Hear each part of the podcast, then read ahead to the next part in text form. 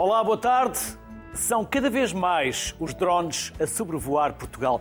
E não julgo que é apenas uma brincadeira de adultos ou um hobby de quem adorava voar. As aeronaves não tripuladas são um assunto sério e podem ter variedíssimos propósitos na agricultura, na topografia, na defesa do território e até na fotografia. Os meus convidados são exemplo de tudo isto.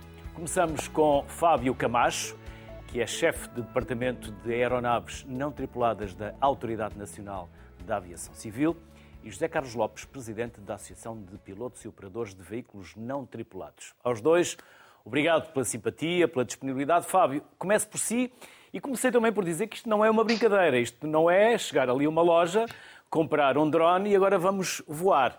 Há regras, há legislação e há procedimentos obrigatórios. Quer dar-nos assim uma primeira imagem para quem um, pouco percebe do que é a utilização de um drone? Sim, uh, boa tarde a todos. Uh, obrigado desde já o convite em nome da ANAC. Uh, realmente nós temos regras mais apertadas. em 2019 entrou em vigor uma nova regulamentação europeia que alterou em parte muita da regulamentação nacional que nós já tínhamos. sucintamente, o que é que uma pessoa que quer iniciar uma operação drone deve fazer em Portugal? Eh, se calhar a primeira coisa a fazer é escolher a categoria da operação. A categoria da operação inicial é a categoria aberta. Escolhida esta categoria, a pessoa categoria aberta, deverá é ir. Como? Eu disse categoria aberta, é isso? Categoria aberta. Categoria uhum. aberta é basicamente uma categoria de operação onde as pessoas podem operar por lazer sem carecer de uma autorização da ANAC. Ou seja, esta categoria já tem todas as restrições ou todas as limitações operacionais disponíveis para os operadores. Eh, a pessoa que quer operar conhecendo estas regras simples. Mesmo com uh, câmara, Fábio? Mesmo que tenham captação de imagem? A, a questão da captação de imagem não é uma questão de segurança operacional de pessoas e das aeronaves, ou, ou dos aviões, ou dos aeroportos. A questão da, da captação de imagens está relacionada mais com a segurança interna. Eh, neste caso, temos a Autoridade Aeronáutica Nacional, que é outra entidade, ao qual é necessário fazer um pedido de autorização para captar imagens. Eh, na parte no que concerne à ANAC, o, o, mais importante é assegurar a, a, segurança de todas as pessoas envolvidas. Eh, quando falo pessoas envolvidas, será a sociedade em geral, ou seja, navegação aérea tripulada, aeronaves, aeroportos e também das pessoas que estão no seu dia a dia nas cidades, então, em termos operacionais, o que é que a pessoa deve fazer? Primeiro deve aceder ao site da ANAC e registrar-se como operador do AS. Eh, na maioria dos drones em Portugal, eh, tem um conjunto de características que obriga que o operador se registre. Eh, para se registrar, a ANAC tem um site próprio, as pessoas devem aceder a esse site, está tudo explicado no nosso website a pessoa autentica-se com o seu cartão, cartão de cidadão, entra no sistema, preenche um formulário e submete para a ANAC. A ANAC, posteriormente, normalmente num prazo de dois dias, aprova o número de registro do operador. Este número de registro do operador é colado nos drones. É obrigatório esta... ter esse autocolante no drone. Afirmativo. Caso contrário, Europa, dá direito a uma multa. Afirmativo. Uh, o Decreto-Lei 87 de 2021 foi publicado a 20 de outubro do ano passado tem já previsto o regime sancionatório aplicável. É uma espécie de matrícula do drone, não é? Eh, neste caso será uma matrícula do operador, ou seja, não existe uma matrícula individual para cada um dos drones. Existe sim é uma matrícula para o operador. Vamos imaginar que eu sou o operador e tenho 10 drones, ou seja, sou dono de 10 drones, eu vou pôr a minha etiqueta que é igual em todos os meus drones. Sempre que for operar um, só tenho que garantir que o meu número de registro de operador está colado e é visível no drone. Uhum. Após Eu... esta parte. Diga, sim. diga. Não quero interromper no raciocínio, mas uh, são pequenas curiosidades, uh, sim, mas pode continuar, Fábio. Terminada esta fase, que se calhar é das mais importantes, uh, vem a segunda fase, que será o que é que eu tenho que fazer para operar em segurança? E há duas coisas principais, dois pontos fundamentais. O primeiro, a pessoa tem que ser competente a ANAC disponibiliza um site eh, rp.anac.pt onde qualquer pessoa que queira iniciar a atividade pode criar uma conta e iniciar o curso da subcategoria A1 A3. Uh, este curso é feito à distância, não tem custos no final a pessoa faz um exame, se tiver mais de 75% do exame, recebe automaticamente um certificado de competência. Fábio, Ou seja, permita-me também só interrompê-lo, desculpe. A categoria A1, A3 significa o quê? Então, o que é que significa? Isto é uma subcategoria desta categoria maior que eu falei, a categoria aberta. A categoria aberta divide-se em três subcategorias: A1, A2 e A3. E a diferença das regras entre elas está basicamente relacionada com o tamanho do drone. Porquê? Um drone mais pesado, se cair, não é? Tem uma capacidade de, eh, eh vá lá, de, de criar uma condição insegura maior, não é? Uma coisa é nós estarmos expostos ao risco de um drone de 250 gramas, outra coisa é um drone com 25 quilos. Então, eh, a categoria aberta foi subdividida para capturar especificamente este diferente nível de risco dentro desta categoria, chamada categoria aberta. Então, alguém que utiliza um drone com marcação C0, C1 ou com menos de 250 gramas, estamos a falar aqui de drones de baixo peso, estas pessoas vão operar na subcategoria A1. E basicamente o que é que diz uh, em termos operacionais? Uh, estes drones podem sobrevoar pessoas não envolvidas, não podem nunca voar sobre multidões ou zonas onde existem manifestações de pessoas. Podem esporadicamente voar, mas o piloto remoto tem sempre que afastar o drone destas pessoas. Quanto, seja, quantos metros, para termos uma ideia, Fábio? Quantos metros? Então, na, na, categoria aberta, o limite de altitude é igual, é 120 metros, em todo o país e em toda a Europa. O que é que pode fazer variar esta altitude? É a existência de determinadas zonas que têm restrições adicionais. Ou seja, estas zonas são aplicadas a, aplicadas a todas as pessoas. A ANAC também disponibiliza estas zonas num visualizador. Então, a pessoa, sabendo qual é o peso do seu drone, consegue diretamente identificar qual é a categoria, subcategoria da operação e a seguir só tem que iniciar a operação segundo as condições daquela subcategoria. Uh, o que é que se, qual é o pressuposto aqui? O pressuposto é que a pessoa registra-se, tira ou faz o curso na ANAC e obtém a sua licença, ou seja, sua, o seu certificado de competência de operador, e quando obtém o certificado de competência do operador, já é competente, já conhece as regras. Logo só tem que aplicar aquilo que aprendeu. A terceira fase, então, qual é que será? Será verificar no local onde vai operar se existe alguma zona geográfica. São zonas de maior risco e que é necessário o Estado, de alguma forma, proteger. E a proteção do Estado pode, pode ter muitas formas. Por exemplo, no caso da ANAC, a ANAC preocupa-se com aeroportos, em sítios onde há aeroportos. Então faz sentido proteger os aeroportos, impondo restrições adicionais à volta destas infraestruturas aeronáuticas. Mas também podemos ter outros bens a proteger, por exemplo, uh, uh, no âmbito da defesa. Não é? No âmbito da defesa, uma base militar, uma base do exército, ou seja, convém, de acordo com o risco, proteger também uh, estas infraestruturas críticas ou que fazem parte da defesa, e daí o Estado o que fará é pôr condições adicionais em determinados locais para impedir que, hajem, eh, que, ocorram operações uh, nesses locais. Ou seja, estes três pontos fundamentais têm que estar satisfeitos para a pessoa iniciar a operação. Uhum. Fábio, em termos... sim, sim, pode continuar. Continua. Quero deixar aqui um ponto que eu falei da A1, mais especificamente, que são drones mais leves, são drones muito mais flexíveis em termos de utilização, há menos restrições, mas dentro da categoria aberta ainda existem duas subcategorias. A A2 permite voar muito próximo de pessoas e a A3, que só é possível operar muito afastado de zona urbana e de pessoas, porque esses drones são drones que serão mais pesados. Eh, na subcategoria A2, eh, considerando que os drones serão mais pesados e podem se aproximar de pessoas, eh, até vai haver uma marcação de classe específica. O que é uma marcação de classe? É, um, é basicamente um label, é um, uma marcação de conformidade europeia específica para drones que vai atestar que aquele produto pode ser operado próximo de pessoas porque tem características que garantem a segurança da operação. No... Fábio, já voltamos, já voltamos à conversa. Permita-me só chamar também José Carlos Lopes. José Carlos, o que é a Pedrone, já agora?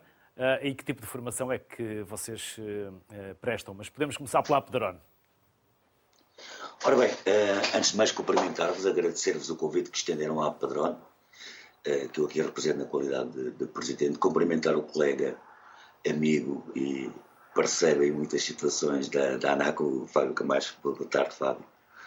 Encontramos-nos sempre nas andanças dos drones, não é? Ora bem, a Pedrone é uma, uma associação uh, de direito privado e sem fins lucrativos, fundada em 2018. Tem origem no movimento da sociedade civil, uh, que tem a ver com o nome do programa, um movimento que, que começou, a, pela minha parte, pelo menos com participação muito forte eh, a partir de 2017 e em 2018, então no encontro nacional em que até a ANAC e a eh, fizeram favor de estar presentes, ainda nós éramos apenas uma organização sem sermos associação, uh, fizemos um primeiro evento que foi um sucesso e foi a partir, vocês estão a ver imagens de, da nossa participação em vários eventos, e foi a partir daí uh, que se decidiu a formação da Apedrone. E como digo, em, em abril de 2018 fundámos a Apedrone, e hoje uh, somos já mais de cerca de 1.500 membros com participantes, aliás, com cotas pagas, portanto, ativos na comunidade de pilotos e operadores. A, a Padrone pretende basicamente divulgar, uh, informar e, noutra vertente, ajudar e apoiar os pilotos. Ou seja, temos uma visão virada mais para o exterior, em que nós comunicamos em programas como este uh, aquilo que são os drones, aqueles receios infundados, os mitos urbanos sobre os drones. Tentamos, em parcerias com a ANAC, fazer uh, sessões de esclarecimento, quer presenciais, quer usando as redes, as redes sociais. E, portanto, esse é um trabalho, digamos, virado exterior. Fazemos com emissões uh, ao vivo, com convidados todas as semanas. Depois temos o trabalho virado para os associados, para o interior da associação. Isso significa que os nossos associados dispõem de um serviço de apoio permanente a qualquer questão, seja operacional, seja legal, seja toda a natureza que tenha a ver com a sua vontade pessoal, particular e privada por motivos de hobby de, de utilizar uma aeronave ou profissional. Portanto, dentro de nós sócios encontramos desde indivíduos que utilizam a aeronave apenas com fins lúdicos e vão, vão, vão vendo aí imagens das nossas divulgações, até eh, institutos de ensino, politécnico, ensino superior, bombeiros voluntários, elementos de forças de segurança. Portanto, é absolutamente transversal uh, o, nosso, nosso universo de associados e significa que nós temos, uh, tentamos sempre de uma maneira melhor e o melhor que podemos apoiar, seja a pessoa ou a entidade que está a pedir à Pedrone uma, um esclarecimento, uma ajuda, uh, uma divulgação. O Fábio Camacho está aqui, é testemunha por exemplo, este novo regulamento que está em vigor, uh, eh, 947 de 2019, que entrou em, em, vigor no dia 1 de janeiro de 2021, uh, eh, provavelmente a Padrone, aqui tenho que puxar um bocadinho os louros à minha associação, foi a entidade que mais divulgou o regulamento e que mais falou meses, semanas, em vários fóruns sobre este regulamento. Portanto, essa é a nossa missão. Uh, temos, cá está também o nosso site, naturalmente que como eu disse, de um ponto de vista geral, toda a gente beneficia da Pedrone, que aliás neste momento procura o seu reconhecimento como entidade, eh, entidade de, de, utilidade pública. Estamos nesse processo, mas claro que os sócios eh, têm outros, outras vantagens eh, e outros privilégios e outro tipo de apoio por uma cota anual residual. O nosso objetivo não é, não é lucrar, é apoiar. Que, Fábio. Sim, sim. José Carlos, também já voltamos à conversa. Diga, Fábio, diga. Já voltamos à conversa, José Carlos Lopes. Permita-me só uh, okay, okay, recuperar uh, uh, o Fábio Camacho, porque há pouco, e Fábio, permita-me também só voltar um pouco atrás, porque é importante explicar e deixar isto bem claro, que há zonas onde não podemos mesmo sobrevoar, até porque podemos pôr em risco descolagens ou aterragens de aviões, apoio de emergência médica, quer dar-nos uma ideia de onde não podemos, ou mesmo só em circunstâncias muito especiais, é que se pode voar com drones?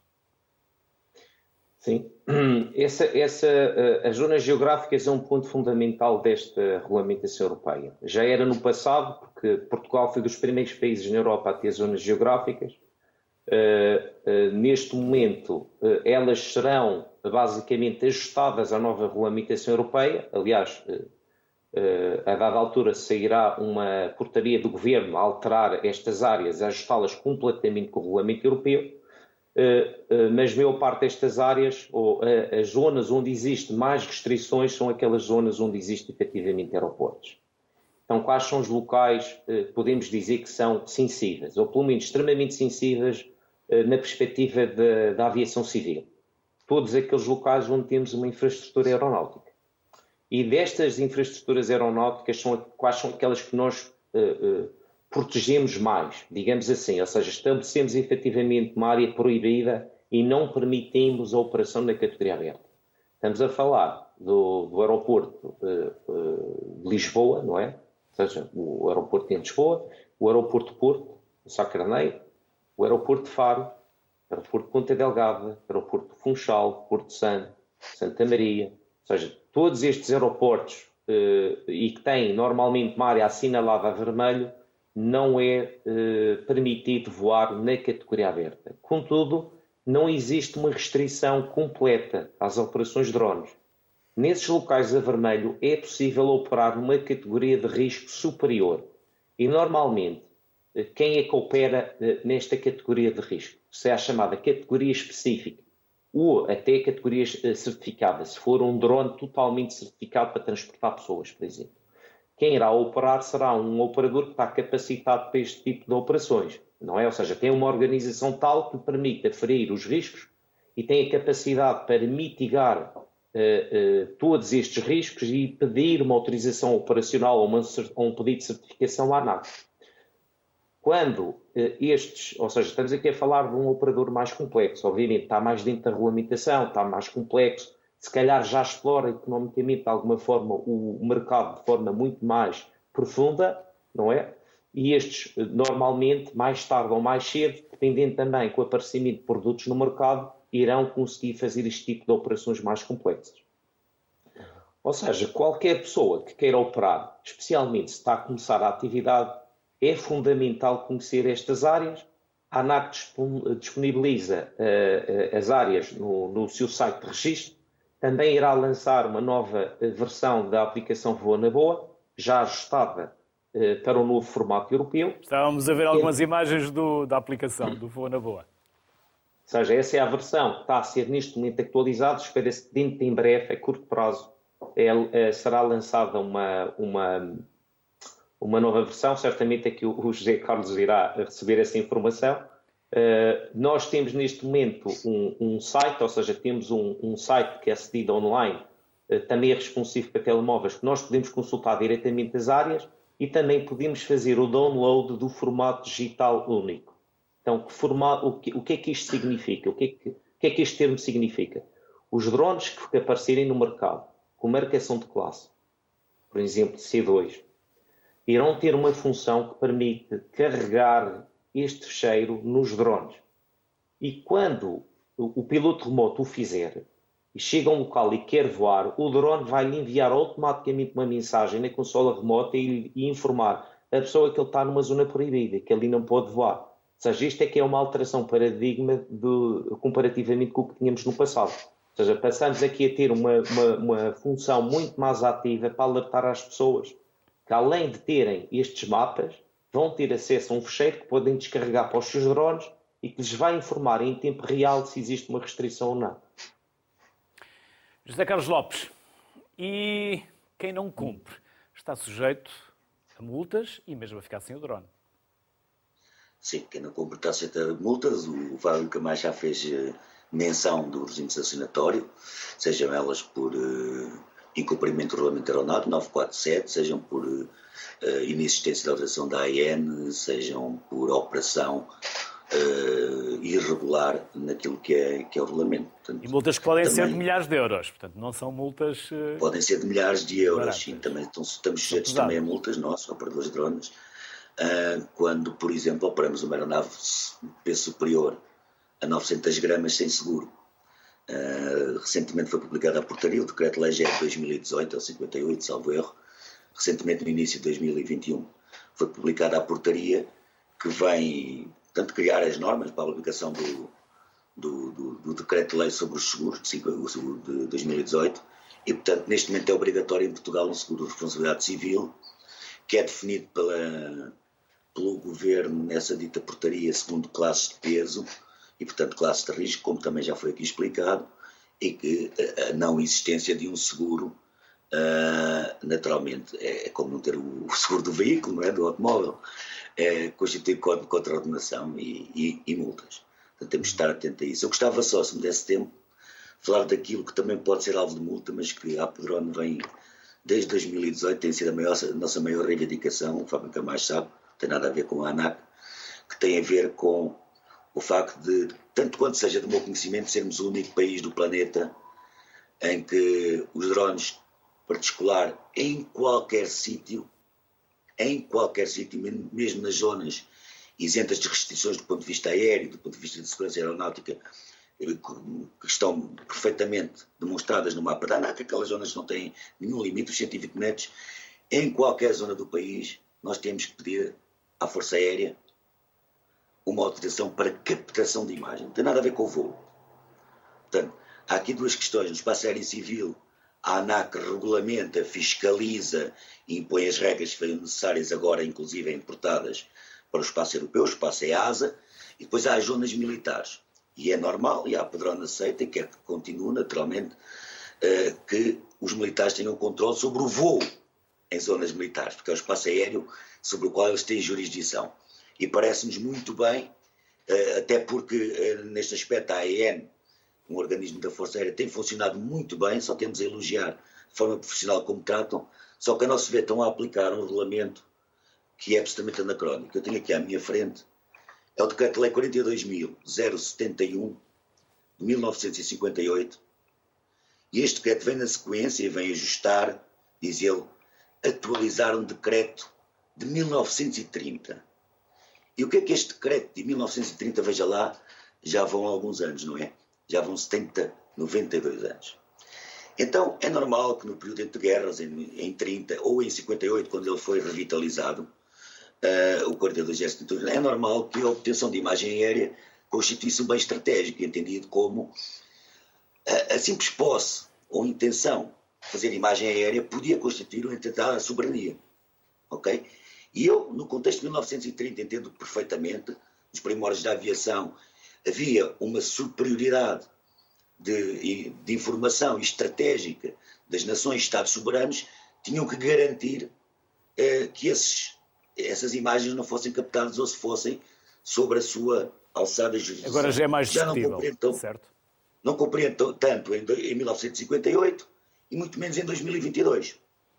Uhum. Colocando os drones aeronaves não tripuladas, como eventualmente as únicas aeronaves, dentro de uma família muito vasta de aeronaves tripuladas, que inclui inclusive o avião em que nós nos ficamos daqui para o estrangeiro, é uma aeronave, que somos, eh, temos que pedir autorização porque temos a bordo uma câmara.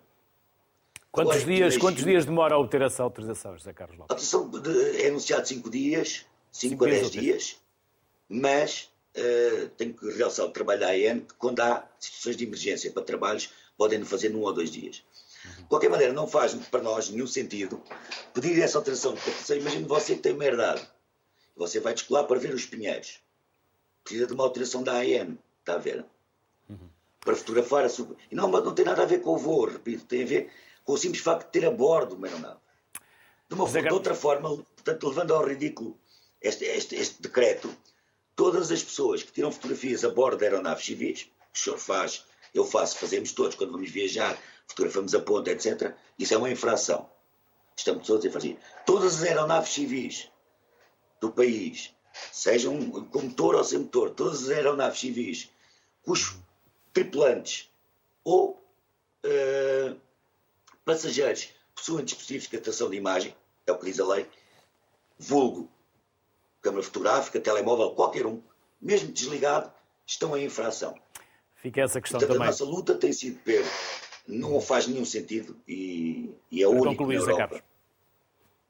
Diga, diga. Para concluirmos, para concluirmos. Para concluir, a nossa luta é que se revogue esta necessidade de pedir uma autorização, que veja lá que tipo de controle se faz sobre as imagens que se dão autorizações de dois meses para o Conselho inteiro, ninguém está a controlar nada. Estamos a cumprir um pró-forma legal. Não se pode controlar dizendo o senhor durante 60 dias fotografa o que quiser nesse Conselho. Portanto, isto é o pró-forma. Obviamente, não está a garantir nada. O que nós queremos é que esta lei seja revogada e que a Força Aérea se dedique a controlar os voos, como faz também, muito bem, hoje em dia, e fique com a missão de controlar os voos do espaço aéreo militar. Só uma pequena nota, agradecer às Forças Armadas e à Força Aérea a possibilidade que nos dá a nós, operadores de drones, de voar em espaço militar, porque nesse aspecto há países que são bem mais, bem mais fechados e a Força Aérea merece os nossos elogios por isso. A questão das imagens é trabalho mais para eles e incómoda mais para nós, penso não justificarem uh, tipo, manter esse, esse decreto obsoleto. José Carlos Lopes, Fábio Camacho, muito obrigado pelos contributos que nos deixaram, tão importantes para conhecimento geral e, em especial, para quem uh, está a pensar comprar um drone. Obrigado, bem-ajam e até uma próxima. Obrigado eu pela oportunidade que deram à Padrone e espero encontrar-vos noutras circunstâncias. Boa tarde. Boa tarde. Obrigado, uma boa tarde eh, e estaremos sempre cá disponíveis da, da ANAC, sempre que for necessário, eh, passar informações sobre a regulamentação. Obrigado. E da nossa parte também, sempre que acharem que é importante transmitir conhecimentos e saberes, cá estamos, é isso mesmo que faz a sociedade civil todos os dias, por isso disponham. Muito obrigado. Saúde e até uma próxima. Obrigado. Bons voos. Regressa à sociedade civil o Ricardo Mendes, que é cofundador e CEO da Takeover. Olá, Ricardo. Boa tarde.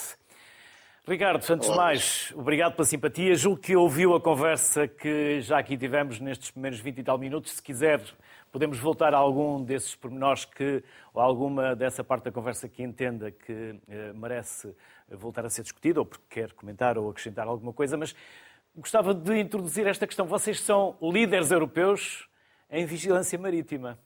Quer explicar-nos como tudo aconteceu? Uh, sim, bom, antes de mais, uh, boa tarde e é um, é um prazer estar, uh, estar aqui de novo. a última vez foi presencialmente, pré-pandemia, acho eu, não foi? Antes da pandemia, exato. Isso, agora estamos aqui remotamente. Um, bom, sim, a, a Takeover começou nesta área já, já há bastante tempo. tivemos um percurso que começou pelo desenvolvimento de, de toda a, tec, a, a, base tecnológica da criação de, de, veículos aéreos não tripulados, de drones, um, eh, portanto, que inclui to, toda a tecnologia, portanto, to, todos os sistemas de bordo, desenho de estruturas, uh, uh, tudo, uh, de solo, a bordo, comunicações, por aí fora. Um, com base nisso, depois produtizamos e hoje em dia já industrializamos. Portanto, temos uma fábrica, temos um centro de desenvolvimento, eh, nós temos cerca de quase 300 pessoas hoje em dia, eh, temos cerca de 60 em Inglaterra, 50 a 60 em Inglaterra, o restante cá em Portugal e, portanto, o, a grande fatia é, é, é, da tecnologia é feita, feita cá em Portugal.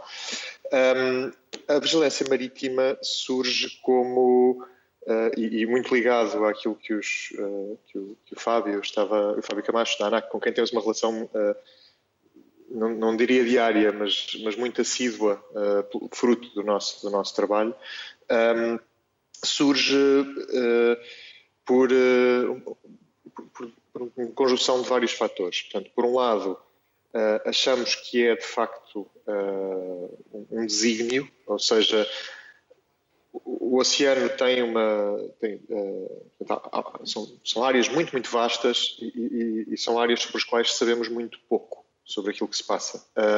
e não é escalando, não se consegue escalar a recolha de informação em áreas com este nível de vastidão.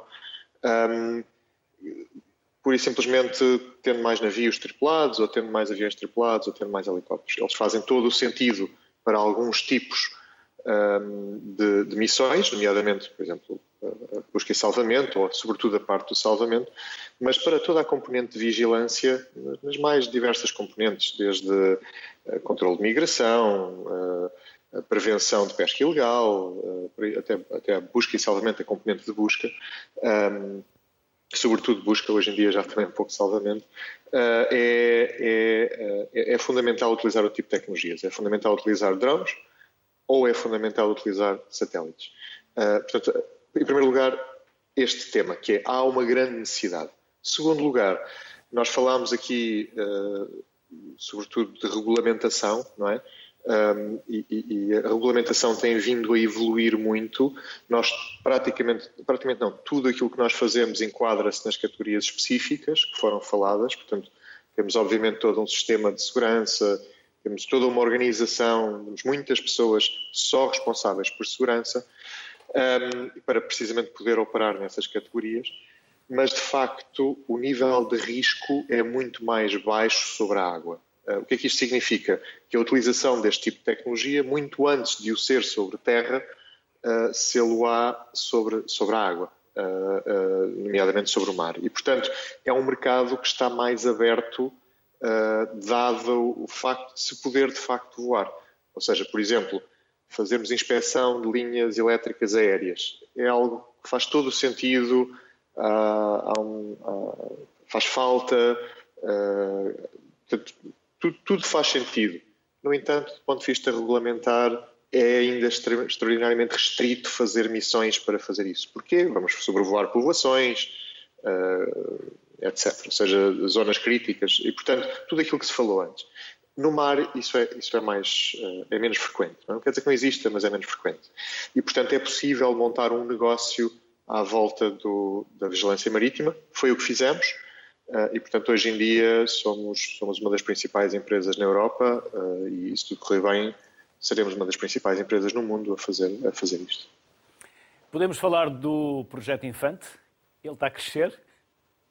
Embora seja pequeno. Uh, Uh, o Infante, portanto, o Infante é um. A TechEver tem, tem várias áreas, em particular temos três áreas que trabalham em conjunto. Temos uma área focada nos drones, não é? Que, é, que é, hoje em dia representa quase 90% da nossa atividade, do ponto de vista de volume de negócios. Temos uma área de espaço e temos uma área digital. Um, na área dos drones, nós fizemos, é a área que está mais avançada do ponto de vista de tecnologia, um, para a recolha de, de, de informação, não é? Uh, portanto, nós já criámos os drones, desenvolvemos, estamos uh, completamente industrializados a produzir, a entregar, a operar. Nós operamos inclusivamente os drones para os nossos clientes, uh, que são tipicamente governos ou, ou, ou instituições públicas, embora já tenhamos uh, clientes na área privada, nomeadamente grandes, grandes empresas na área do oil and gas. Uh, nada disto em Portugal, portanto, tudo, tudo, fora de Portugal. Aliás, na grande maioria dos casos, até fora da Europa. Temos bastantes casos de vigilância marítima na Europa, mas depois fora da Europa temos outro tipo de missões. Um, ora, essa é uma área que já está muito madura. Na área de espaço, nós estamos Uh, estamos a fazer um percurso muito semelhante uh, e temos planos muito, muito concretos já há bastante tempo Uh, mas estamos ainda numa fase mais preliminar de desenvolvimento de, de, tecnologia e agora estamos a entrar numa fase de produtização. Que, já vou explicar o tema do infante, estou só a dar enquadramento para que se consiga, exato, exato, se consiga sim, claro. uh, perceber. O, na área de espaço, uh, era fundamental conseguir criar em Portugal projetos agregadores para um, que juntassem empresas, todas elas bastante pequenas a desenvolver tecnologia na área de espaço. Uh, mas tecnologia, componentes ou, ou, pequenos subsistemas, ou às vezes só ter competências, ter pessoas que são especialistas numa determinada matéria. Mas todas estas empresas tra trabalhavam e muito ainda trabalham, sobretudo para, para uh, grandes integradores internacionais, europeus, não é? as Airbus, uh, as OHBs, as TALs mundiais, portanto, as grandes empresas no mercado de espaço europeu, que depois essas sim são responsáveis por fazer missões e por lançar satélites e por aí fora. Ora, o projeto Infante nasceu um, de, de, de, de, um conjunto de entidades, de pessoas e de entidades, isto no fundo as empresas depois são pessoas, não é?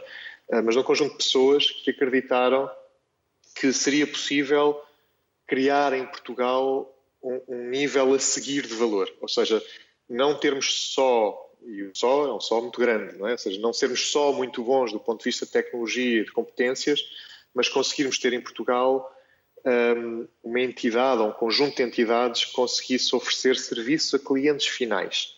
Uh, sejam esses, esses clientes finais agências espaciais, por exemplo, ou seja, a capacidade de produzir um satélite, um, ou outro tipo de veículo espacial, ou mesmo a capacidade de, de ter satélites uh, e oferecer serviços uh, ao mercado, seja esse mercado depois privado ou público.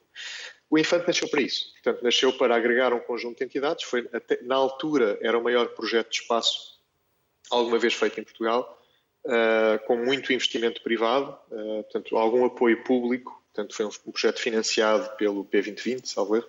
Portanto, algum, algum apoio público significativo, uh, mas muita componente privada de investimento de entidades que acreditavam que era possível fazer a, a tecnologia toda para fazer um primeiro satélite em Portugal. Ora, foi, foi um projeto duro, difícil, que atravessou coisas como a, própria pandemia, não é? Vai ser feita uma apresentação pública agora muito brevemente um, e cumpriu muitos objetivos. Uh, nomeadamente, conseguiu-se de facto desenvolver praticamente todo o stack tecnológico. Nós, TechEver em particular, uh, conseguimos, ao abrigo deste projeto, desenvolver vários dos subsistemas, em particular um radar de abertura sintética, que entretanto já lançámos no mercado, ainda antes de, da apresentação pública do, do, do Infante, uh, e que, dado aquilo que vai acontecer nos próximos anos em Portugal na área do espaço, com a aprovação de uma grande agenda de financiamento uh, ao, ao, espaço no âmbito do PRR, uh, vai, haver o maior projeto de espaço sempre em Portugal, mas muitas vezes superior ao Infante, mais de 10 vezes superior ao Infante em termos de dimensão. Um, de facto, a tecnologia que se desenvolver no Infante vai ser fundamental para alguns dos projetos que estão envolvidos nessa agenda. Eh, e, portanto, o Infante eh, foi um passo inicial muito, muito importante, eh, que, sobretudo, juntou um conjunto de entidades e permitiu ter a ambição de fazer aquilo que agora vamos fazer e que foi aprovado há, há um par de semanas no, no âmbito do PRA. Parabéns, Ricardo, a si, a todos. Nós, nós, pessoalmente, também já conhecemos a vossa história, que é fantástica, de sucesso, que continuem a voar e boa subida até ao espaço, Ricardo. Um abraço e até uma próxima. Obrigado. Depois do Ricardo, temos o Anderson Silva, da HP Drones. Olá, Anderson. Boa tarde. Olá. Olá, boa tarde a todos. Também julgo que ouvi uma parte da conversa há pouco Há pouco também perguntava ao Fábio se isto é só comprar um, um drone e ligá-lo à corrente, carregar as baterias e voar. Não é assim. Há muito para fazer antes de voar com responsabilidade. Quer falar-nos dos modelos, uh... quer falar-nos uh, da relação com o cliente? Pode começar por onde quiser, Anderson. Sim, exatamente. E, antes de mais, é um prazer estar aqui em nome da, da HP Drones, agradeço o convite. Um, um, ponto que é importante enfatizar, nós estamos muito ligados também à, área enterprise, ou seja, grande parte dos nossos clientes tratam-se de entidades, uh, de empresas, mesmo ligadas ao, governo também. Uh, e nós, como, como loja, ou seja, como empresa que comercializa esse tipo de soluções, temos que estar atento também na questão da regulamentação, da legislação e o que nós fazemos é indicar o caminho. Então, na venda do, dos produtos, nós temos sempre um checklist, está muito ligado àquilo que é, que é regulamentação a nível europeu, que nós entregamos aos nossos clientes. E também, por outro lado, uh, partilhamos também uma série de links úteis, por exemplo, uh, registro na ANAC, registro na AN, uh, o link, por exemplo, para a legislação europeia de drones, temos parcerias com, com seguradoras também, que já têm seguros específicos uh, para drones, e são, são várias já cá em Portugal, o que é bom. Então, cada equipamento que nós comercializamos, nós indicamos esse caminho e partilhamos essa informação com o operador para que ele esteja ciente e a par do que é que ele precisa, por assim dizer, para voar legalmente. Isso falando na parte do, do consumo, que no caso seria o utilizador que utiliza para foto, e vídeo que utiliza nas férias, por exemplo. Pensando mais no lado profissional, soluções de, de asa fixa, por exemplo, como nós já disponibilizamos, em que uh, algumas das operações já não estariam englobadas na categoria aberta, uh, nós auxiliamos também com a parte uh, da documentação que é preciso para se submeter os pedidos de voo à ANAC, ou seja, estamos em fase de transição, para muitas empresas isso é tudo novidade, Entretanto, nós não trabalhamos a questão somente da venda, nós trabalhamos uma, uma, uma relação contínua com o cliente em que nós damos o suporte também na parte do seguro uh, e na parte da, da, legislação. É isso a nossa visão, por assim dizer. Estamos aqui a ver, Anderson, que tem muitas aplicações na agricultura, na indústria, na construção civil. Uh, exatamente. Nós, nós dividimos uh, em várias áreas, segmentamos ao máximo as soluções que nós disponibilizamos Uh, sendo que o objetivo é ter uma solução adequada à necessidade de cada cliente, ou seja, não, eu particularmente não vejo o drone em si como uma venda, é uma solução que vai atender à necessidade de um cliente específico, ou seja, é, independente da, da área, uh, temos equipamentos específicos em que nós adaptamos àquela necessidade do cliente e já estamos a trabalhar com algum desenvolvimento interno, em que nós não só uh, temos soluções de, de, marcas terceiras, mas já fazemos internamente uh, algum desenvolvimento a nível de, de hardware, mesmo equipamento. Uh, por exemplo, nós temos um drone, um cliente precisa de uma, uma solução ou um acessório específico, nós já trabalhamos nesse, nesse desenvolvimento para o cliente. Uh, a nível de software, posso também referir, estamos a participar no projeto em que nós estamos a desenvolver uma aplicação uh, exclusiva para agricultura de precisão, que vem com o objetivo de suprir a necessidade de muitos produtores uh, a nível nacional, ou seja, temos tentado cada vez mais apresentar nossa solução e acrescentar valor não só aos nossos clientes, mas à sociedade em geral. Anderson, muito obrigado pela simpatia que teve em estar connosco. Obrigado. Até uma próxima. Obrigado. Muito obrigado. Até a próxima. O próximo voo é com Tiago Godinho, da TikTok. Olá, Tiago. Boa tarde. Olá. Trabalhos Boa mais tarde. recentes, controle das ribas, mapeamento. Quer falar-nos de alguns? Sim. Para termos Sem uma ideia dúvida. do que fazem? Uh, em primeiro lugar, obrigado pelo convite, mais uma vez. Uh, nós utilizamos drones já, já há bastante tempo na, na topografia, é uma ferramenta muito útil. Uh, tentamos não banalizar os drones na topografia como acontece hoje em dia. Uh, temos colegas para fazer uma moradia, faz, utilizam os drones. Isso vai implicar um bocadinho com, com, a privacidade das pessoas e é isso que tentamos não fazer. Os nossos clientes, maioritariamente, são grandes indústrias para quem trabalhamos, no controle de, de cálculo de volumes, de estoques, eh, projetos eh, a nível de reflorestação das pedreiras, tudo isso é feito com drones e o modelo 3D ajuda muito à interpretação daquilo que, que as pessoas, eh, ou seja, não é só dizer temos uma pedreira. O modelo 3D leva quem está no escritório dentro dessa mesma pedreira.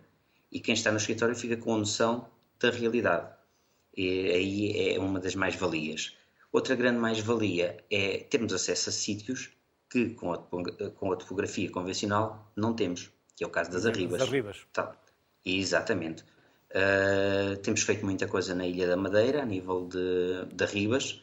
Uh, como é conhecido de todos, é, é um grave problema que todos os dias, não digo todos os dias, todas as semanas acontece na Madeira, caírem pedras, caírem esse tipo de coisas e é um dos trabalhos que nós fazemos muito, é na Ilha da Madeira controlar as arribas e fazer uh, uma prevenção, digamos assim, desde enchimento de buracos, desde ter que derrubar pedras que estão soltas, e, aí é também um, uma grande importância o uso de drones, porque eram sítios inacessíveis.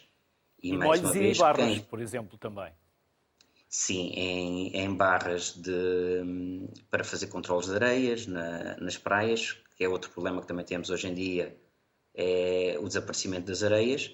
E para fazer dragagens, eh, nós temos que medir o que é que, o que, é que temos na, nas, nas praias, a nível de areias, que também na topografia convencional não se consegue fazer uma extensão tão grande uh, num período de baixa mar, como fazemos com um drone, e o perigo que por vezes é andar naqueles molhos que com o mau tempo foram, foram se degradando, não é?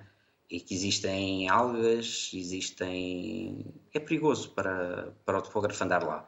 E aí é um dos sítios onde o drone também nos traz muitas, muitas vantagens a nível de rapidez e a nível de segurança, que é o, que é o principal. Tiago Godinho, bons voos e bons sobrevoos. Até uma próxima. Felicidades. Okay. Obrigado. Obrigado. Obrigado. Vamos juntar o Jorge Camilo, que é engenheiro técnico agrário. Jorge, e na agricultura? Agricultura de precisão, pulverização. Também se abrem inúmeras utilizações para os drones. É, de facto, os drones vieram eh, pôr à disposição dos técnicos e dos agricultores, ou da sociedade agrária em geral, uma ferramenta que permite uma ajuda eh, em tempo real à tomada de decisão, eh, através do mapeamento, através de, de análise de, do vigor vegetativo que se consegue obter através dessas imagens, leva a que o técnico muito mais facilmente esteja sensível para as zonas onde há problemas e mais facilmente possa uh, aceder a essas zonas, identificar os problemas, corrigi-los ou tentar corrigi-los e ir monitorizando se de facto uh, as soluções adotadas foram as mais corretas ou não. Isto ao nível do mapeamento. Isto temos que encarar como uma ferramenta acessória ao trabalho dos satélites, porque o satélite hoje também já nos dá uh, imagens com alguma precisão, só que nos drones, como voam muito baixa altitude, nós conseguimos uma qualidade de pixel por centímetro, enquanto nos satélites temos pixels por metro uh, e vários metros. E, portanto, temos que encarar como uma ferramenta de apoio uh, ao técnico. Também o Anderson, anteriormente, já falou uh, do projeto que decorre neste momento, em que procuramos encontrar, ou começam os primeiros passos para conseguir encontrar algoritmos para identificação imediata dos problemas que afetam as culturas e mais facilmente também poder encontrar as soluções adequadas. Encar os drones eh, num vasto conjunto de ferramentas que hoje existem e que, embora não, não, não voem, eh, mas há um conjunto de tecnologias de sensorização eh, ao nível da cultura que nos dão indicações do estado fisiológico das culturas e que nos permitem tomar em tempo real eh, decisões importantes para o sucesso da cultura. Jorge, é possível, por exemplo, um drone levar um depósito com produtos para pulverizar determinadas áreas? Ah, é, é de facto hoje. Ainda não, mas ainda é caro. Não, eu não penso que seja caro. E para, quem, para quem tem propriedades mais pequenas, para quem tem propriedades maiores, já não se torna tão. Tipo, eh, tudo tem uma escala de valor. Nós temos drones que transportam de 10 litros, até hoje no mercado já existem drones que transportam 100 litros. Tudo tem que ser adequado à dimensão da parcela e depois ainda há aqueles que eh, necessitam, não necessitam de um drone a tempo inteiro e que podem decorrer da prestação de serviços de entidades que prestam serviço. De qualquer das formas, gostava de também aqui uh, focar um aspecto importante. Os drones de tratamento, como se chama, os tratamentos não vamos encarar isto só na ótica do fitofármaco. Aliás, hoje a importância dos drones de pulverização, se se possa chamar, são muito mais vastas, porque não só pulverizam, como podem também fazer aplicação de produtos eh, biovegetais de interesse para controle de pragas, ou seja, organismos vivos. Podemos utilizar estes drones de transporte de carga para, por exemplo, alimentar peixe em pisciculturas e evitando aquela aquela amálgama de peixes que àquela horária sabem que vão ser alimentados e que acabam por provocar lesões e que levam à necessidade de utilizar muitas vezes eh, alguns antibióticos para suster eh, algumas doenças. Podemos encarar também no, na ajuda às abelhas na polinização. Hoje os drones começam a ser uma ferramenta importante na polinização das aves fruteiras e, e é claro, depois põe-se também, é claro, a pulverização utilizando produtos fitofármacos, embora em Portugal, neste momento, eh, ainda esteja vedado o uso para fitofármacos, eh, a utilização de drones, porque eram encarados ou eram considerados como um meio aéreo.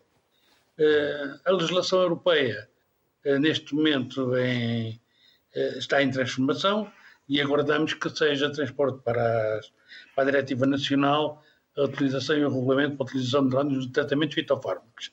Há um aspecto também importante, já agora, quando dizia do preço, há um preço que ecologicamente nós temos que considerar. Quando se fala em tratamentos convencionais, estamos a falar em aplicações de substâncias ativas por hectare que utilizam 800 mil litros de água por hectare. Nós, com um drone, conseguimos fazer as aplicações com quantidades de água de 10 a 15 litros por hectare. Isto transporta-nos para um aspecto económico extremamente importante e não só económico, mas também de preservação ambiental, quer no uso da água, quer no evitar da deriva para o solo de produtos químicos não, são, não ficam agarrados às plantas. E, portanto, há um conjunto de benefícios de ordem ambiental e de ordem económica que nós não podemos descurar. Jorge Camilo, obrigado pelo contributo que nos deixou. Bem-aja, até uma próxima. Muito obrigado também. Boa tarde. Obrigado. Por fim, o Pedro Grão, que é fotógrafo. Pedro, antigamente, ou de avião ou de helicóptero. Imagens Exatamente. aéreas, fotografias aéreas, agora é tão mais fácil com a utilização dos drones. Exatamente. Antes, antes de mais, muito obrigado pelo convite. Eh, eu estou aqui como fotógrafo amador, portanto, o meu hobby de fim de semana. Eh, sempre, uh, sempre fiz fotografia, portanto, paisagem, fotografia urbana com câmara, com, com tripé, e, e, e no final de 2019, com a saída dos drones de consumo, os, os Mavic Minis, sub, sub 250 gramas, foi possível uh, nós começarmos a fazer fotografia utilizando o drone de, de, dobrável, que cabe facilmente para mochila, leve, fácil transportável, e a partir daqui começou a ser uma ferramenta de trabalho também, porque eu comecei a usar eh, no fim de semana. Uh, para a minha fotografia, uh, com, claros, disse, com claras vantagens também para o meio urbano, como estamos a ver, não é? Exatamente, exatamente. Portanto, estes drones mais pequenos permitem-nos uh, sobrevoar ou, ou estar em, em espaços urbanos com mais proximidade de pessoa. Eu, eu, normalmente escolho sempre o nascer do sol eh, já comentava até que as minhas fotografias normalmente não aparecem pessoas, porque eu gosto de fotografar no nascer do sol, eh, porque é uma, uma, altura que normalmente há menos vento, estes drones não aguentam tanto vento, eh, não há pessoas a circular, portanto os riscos são menores, e eu procuro sempre estas alturas do dia para fazer a fotografia.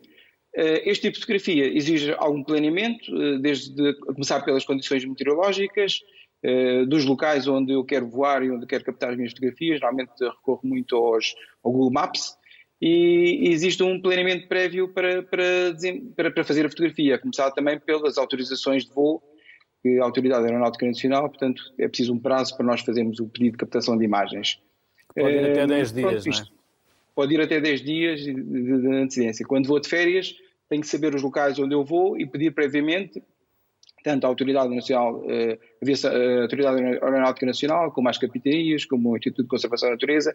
Portanto, há uma série de requisitos que nós temos que cumprir, eh, sem falar em termos da legalidade do registro operador da ANAC, a formação obrigatória, mesmo para estes, para estes, drones considerados por muitos brinquedos, mas não são brinquedos. Portanto, estes, estes drones, os requisitos são praticamente iguais aos drones de, de estou a falar dos sub 250 gramas, até 250 gramas, dos maiores, eh, a única diferença é que não exigem seguro obrigatório, mas de resto, em termos de, de autorizações e de, de registros, eh, são exatamente iguais. Mas a existência de um seguro também não faz mal a ninguém. Pedro. Exatamente, é exatamente, exatamente. É, o seguro morreu de velho. Pedro, e é necessário ter cuidado com a, com, a com a, privacidade das pessoas. Exatamente. A privacidade acho que é um, que é um ponto importante, porque muitas vezes nós não, não, não nos apercebemos que está ali alguém que está na piscina, que está está ali na, na, nas suas atividades de lazer e, e acaba por ser importunadas eh, nestas situações. Eh, por isso é que eu digo, temos que, se formos abordados por alguém que, que, que, está ali a manifestar o seu descontentamento por facto estamos ali a voar, temos que, já temos que dizer que estamos a voar legalmente, estamos com autorizações eh, devidas e que, pronto, que chamem as autoridades e que nós estamos ali para resolver os problemas. Mas temos que ter sempre cuidado para não sobrevoar, não entrar no espaço privado de, das pessoas, não é? E depois há a parte toda da segurança, não, não voar por cima de pontes, estradas, eh, ter algum cuidado. As minhas praias normalmente estão sempre todas vazias, sem ninguém, porque à hora que eu vou não, não, não, não normalmente não está ninguém presente. E ter os cuidados eh, de, de, segurança e, e, não é comprar um drone eh, e ir para o ar sem, ser, sem, sem ter a mínima experiência, não é?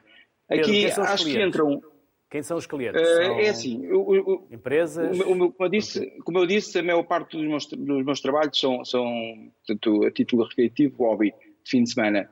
Mas pronto, já tive alguns trabalhos em termos de arquitetura uh, relacionados com, com, com essa, basicamente com essa área, não é?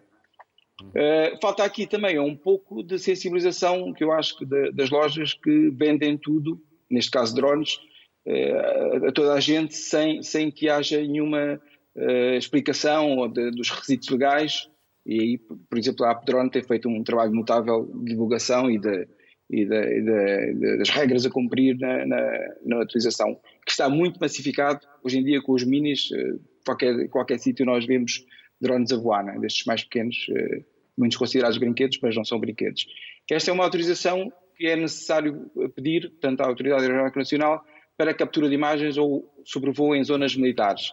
Aqui, pronto, são definidos uh, a altura, o raio, o perímetro, o, para, voo, para, para voo, e há uma série, de, e o prazo normalmente, por exemplo, para Lisboa, o máximo que dão na zona da Baixa, por exemplo, são dois dias seguidos, e obriga uma série de, de pedidos repetidos, se quisermos eh, fazer várias fotografias na, naquela zona. Não é? Mas os 10 dias vem um pouco limitar a, a, a, criatividade, porque eu gosto do céu com nuvens, gosto de um pôr de sol onde sol bonito e muitas vezes não tenho a devida autorização e não posso voar. E para quem está a iniciar é necessário ter cuidado com alguns dos erros mais frequentes, que é voar muito depressa, voar até grandes Exatamente. distâncias, cuidado com o vento, também já aprendi isso, também fiz o curso recentemente. Por isso, Pedro, partilho consigo as preocupações e as recomendações que nos deixou. Obrigado, bem-aja e até Obrigado, uma próxima, Pedro. Obrigado. Obrigado. Os drones não são o futuro, são já o presente, mesmo que ainda pouco conhecido. Boa tarde saúde e bons voos.